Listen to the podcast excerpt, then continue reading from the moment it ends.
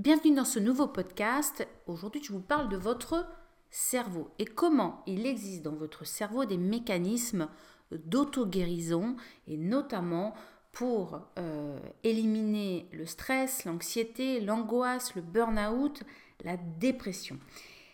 Il y a en réalité, et plus particulièrement dans votre cerveau émotionnel, des capacités innées à retrouver l'équilibre et le bien-être, un peu comme la capacité de votre corps à cicatriser une plaie ou à éliminer une infection par la production d'anticorps.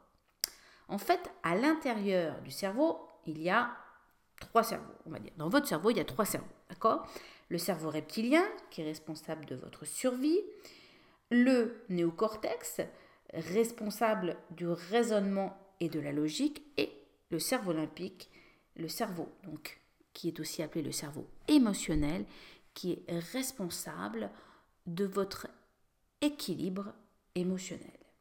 Et ce cerveau émotionnel, il a une architecture différente et même des propriétés biochimiques différentes du reste du néocortex, qui est, euh, qui est la partie la plus évoluée euh, du cerveau, puisque c'est le siège du, langage et de la pensée. D'ailleurs, il faut savoir que le néocortex n'a qu'une influence limitée en réalité sur le cerveau émotionnel. Imaginez qu'il est difficile de commander à une émotion comme la peur par exemple d'augmenter ou de disparaître, alors qu'il est beaucoup plus facile de commander à votre cerveau de parler ou de marcher.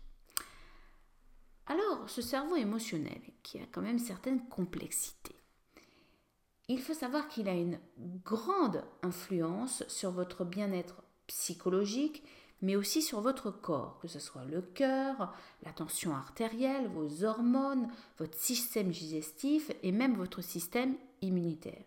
D'ailleurs, vous voyez bien, lorsque vous êtes dans un stress chronique, par exemple, c'est-à-dire un stress sévère qui dure, qui a une certaine intensité, eh bien, il y a des dérèglements euh, au niveau de, vos hormones, de votre façon de digérer, euh, de votre tension artérielle et souvent vos immunités eh bien, sont beaucoup plus fragiles.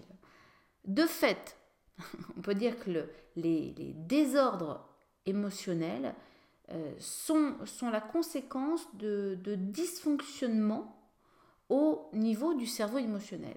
Et, comment ça se passe? Ben, Ça résulte souvent d'expériences douloureuses, de vécus difficiles que vous avez dans le passé, sans forcément d'ailleurs de, rapport avec le présent, mais qui sont en quelque sorte imprimés, tatoués dans votre cerveau émotionnel.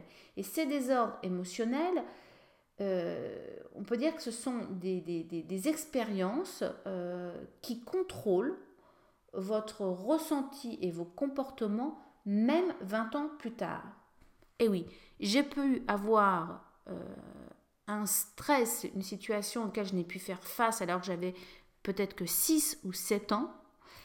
Par exemple, avec, euh, je ne sais pas, une, nounou euh, qui, criait, qui criait très fort. Et 20 ans après, eh bien, je vais avoir un ressenti et un comportement identique dès que je vais avoir quelqu'un qui crie. Et donc, eh ben oui, ces désordres émotionnels vont euh, perturber complètement mon, euh, mon cerveau émotionnel. Et ces désordres émotionnels, ils agissent, ce qu'il faut savoir, c'est un peu comme des, virus dans votre disque dur. Tant que votre cerveau émotionnel n'aura pas bénéficié d'une reprogrammation, d'une mise à jour qui supprime les fichiers erronés ou infectés, eh bien, votre cerveau émotionnel continue de réagir en fonction de souvenirs du passé plutôt que de, de, de, façon adaptée au présent. Et ce qui fait que vous allez vous retrouver parfois dans des situations de, de stress euh, qui sont, euh, comment dire, de stress constant par exemple, alors que vous pourriez euh, faire face en réalité dans le présent, mais que vous êtes encore sur des automatismes du passé. Alors, c'est quoi l'auto-guérison dans tout ça? Bah, L'auto-guérison, pardon, c'est donc la, faculté de votre cerveau à se mettre à jour, à reprogrammer euh, l'équilibre émotionnel. Et comment on fait? Eh bien tout simplement en développant votre intelligence émotionnelle. Vous savez qu'on a aujourd'hui une, on pourrait dire un quotient physique, hein, c'est notre force physique, on a un quotient intellectuel, notre capacité de raisonnement et logique, et on a un quotient émotionnel, c'est cette capacité d'identifier et de travailler sur notre, notre, la gestion de nos émotions. Alors, comment vous pouvez faire pour travailler votre intelligence émotionnelle sur trois axes principaux? Ça va être quoi? 1. Votre aptitude à identifier votre état émotionnel, ça c'est la base. Oui, vous avez des personnes qui, par exemple, sont en hypo-émotion. Vous êtes peut-être dans ce cas-là. C'est des personnes qui sont tellement coupées de leurs émotions qu'elles n'arrivent plus à, accéder, à identifier leur état émotionnel.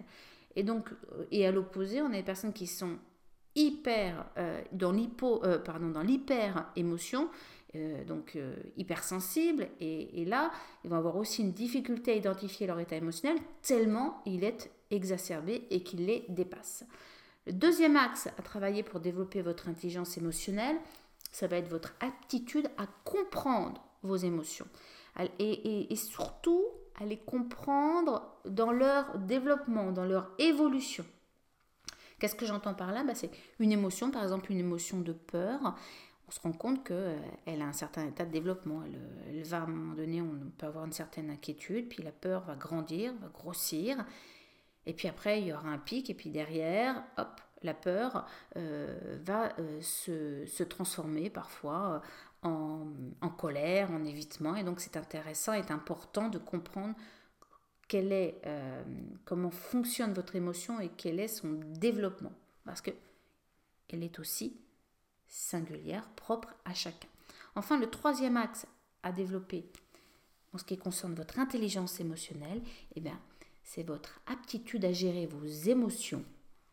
Parce qu'en effet, et gérer vos émotions, ce n'est absolument pas les couper, les contrôler. Non, c'est les traverser, les comprendre, c'est vivre avec, c'est pouvoir interagir avec vos émotions, puisque je rappelle que vos émotions, c'est l'antichambre de vos besoins. Voilà, alors, euh, euh, pour vous entraîner, je vous propose une, quatre questions à vous poser qui vont vous permettre de, de réfléchir un peu à, à, identifier votre état émotionnel, à comprendre vos émotions et à gérer vos émotions. Imaginons que vous repensez à une situation que vous avez vécue dans le passé, une situation difficile, éprouvante, stressante, euh, souffrante. Posez-vous les questions suivantes. première question, c'est que s'est-il passé? Que vous est-il arrivé? Là, ça va vous permettre de, développer factuellement les choses et de poser. La deuxième question, c'est et quelle émotion avez-vous ressenti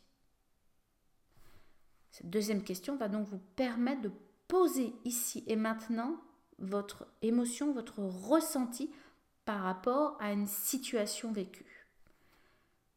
La troisième question, c'est qu'est-ce qui a été le plus difficile pour vous? Là, ça va vous permettre de focaliser euh, votre esprit et de ne pas aller dans toutes les directions et d'aller jusqu'au plus profond de votre douleur, de votre souffrance et de l'émotion qui y est associée. La quatrième question, c'est qu'est-ce qui vous aide à faire face? Cette quatrième euh, question, est essentielle parce qu'elle va creuser, vous permettre d'aller identifier quelles sont les ressources qui existent, soit en vous intérieurement, soit à l'extérieur, avec des personnes ressources. Et tout ceci,